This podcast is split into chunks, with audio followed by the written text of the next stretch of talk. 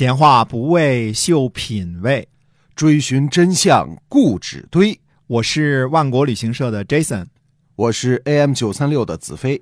我们哥俩在新西兰跟您聊聊《史记》中的故事。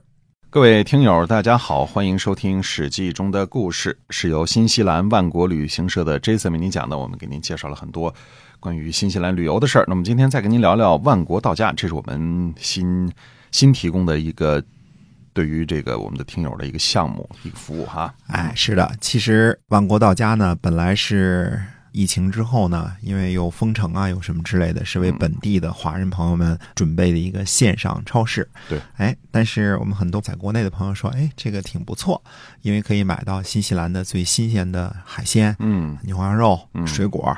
对，嗯，这些呢可以呃邮寄到家，尤其我们的樱桃啊，这个春节之前是大大的火了一把。对，呃，而且呢可以使用微信支付，嗯呃，顺丰到家呢，顺丰给您直接这个直邮到家，嗯所以种种方便呢，大家都很喜欢。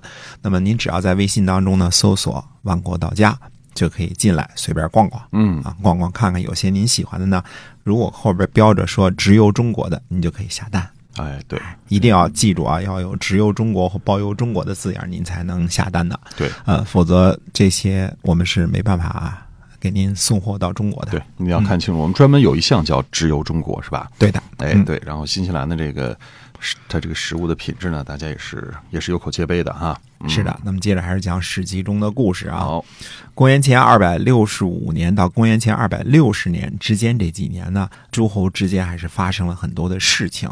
那我们就一点点的捋捋这段时间的历史进程。今天呢，我们讲讲楚国的春申君黄歇的故事。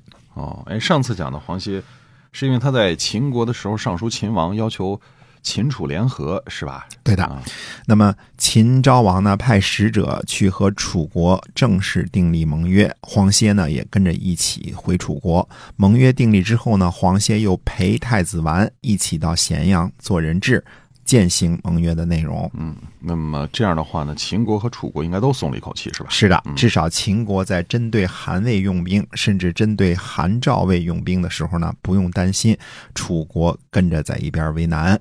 而而楚国的楚顷襄王呢，向来是执行绥靖政策的，只要秦国不来打他，他就烧高香了。哦，所以他站在楚国的立场上来说，这份盟约也不错，所以太子就去做人质了，是吧？对嗯，太子和黄歇在秦国一晃数年，听说呢，楚顷襄王病重，但是太子的身份是人质，是不能够随便回国的。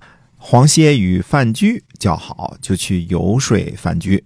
黄歇对范雎说：“啊，相国是真心对楚太子友好吗？”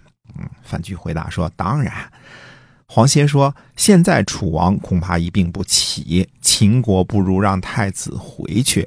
太子能立为国君，他侍奉秦国肯定更加殷勤，而且呢会感恩相国您大。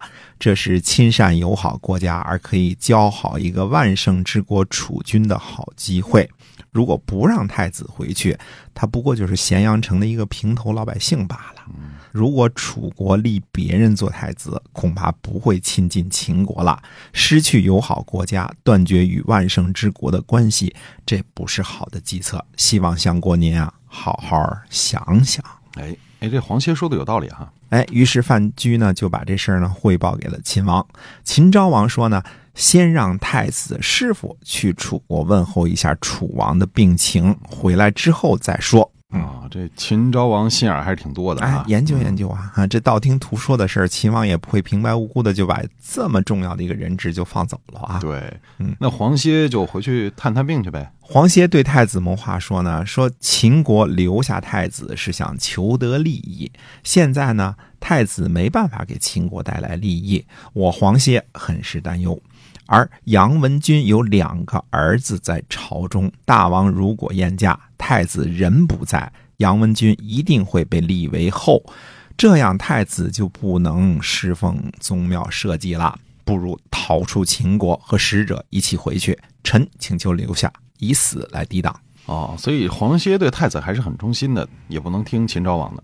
这宫廷斗争多激烈啊！人不在，这个就给打成右派的事儿经常发生，是吧？对对对啊，所以太子呢改变服饰，为楚国使者驾车，嗯出了秦国的关卡，而这个呃黄歇呢留守，经常呢称病，有人来访呢就说病了。嗯那么约莫呢等着太子已经走远了，秦国人追不上了，黄歇这才自己去秦王那儿谢罪，就说呀。楚太子已经回楚国了，走得很远了。黄歇该死，请您赐我死。秦昭王一听呢，大怒，就准备呢让黄歇自杀。嗯范雎说呢，说黄歇是人臣，用自己的性命捍卫自己的主子，太子立一定会重用黄歇，所以不如不降罪，让他回楚国，好继续亲善楚国。啊，楚国就是远交近攻中的这个远啊，韩魏才是近，所以呢，就轻易不要和楚国呢搞起摩擦哈。对的嗯，啊，最后秦国到底还是放黄歇回楚国了。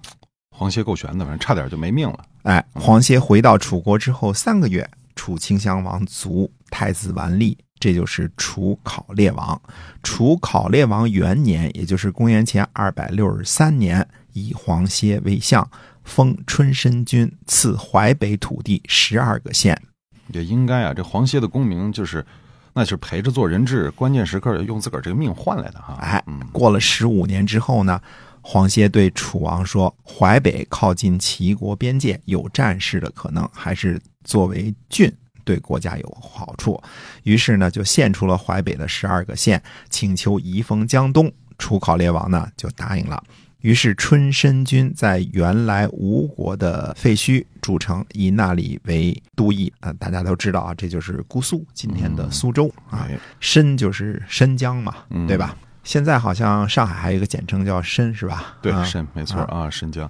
那么，所以这黄歇这么一来，他的功和名就全都有了啊。哎，对的。这之前呢，齐国有孟尝君，现在赵国有平原君，魏国有信陵君和春申君一起呢，被后世称为战国四大公子。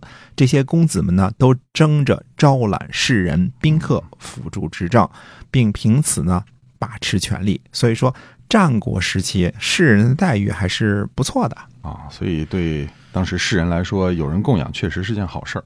哎，黄歇的故事呢，我们还没有讲完，以后还会出场。我们下回呢，说一说四大公子之一魏国的信陵君的故事。好，那么今天我们史记中的故事呢，先跟大家分享到这儿。大家记得是由新西兰万国旅行社的 Jason 为您讲的。同时，万国旅行社呢，我们推出了线上超市“万国到家”，在微信里边搜一下小程序“万国到家”，里边会有非常优质的这个新西兰出产的产品呢。然后呢，您可以可以通过顺丰快递送到您家里啊，给您带来这种高品质的这种美食的享受。好，我们下期节目再会。再会。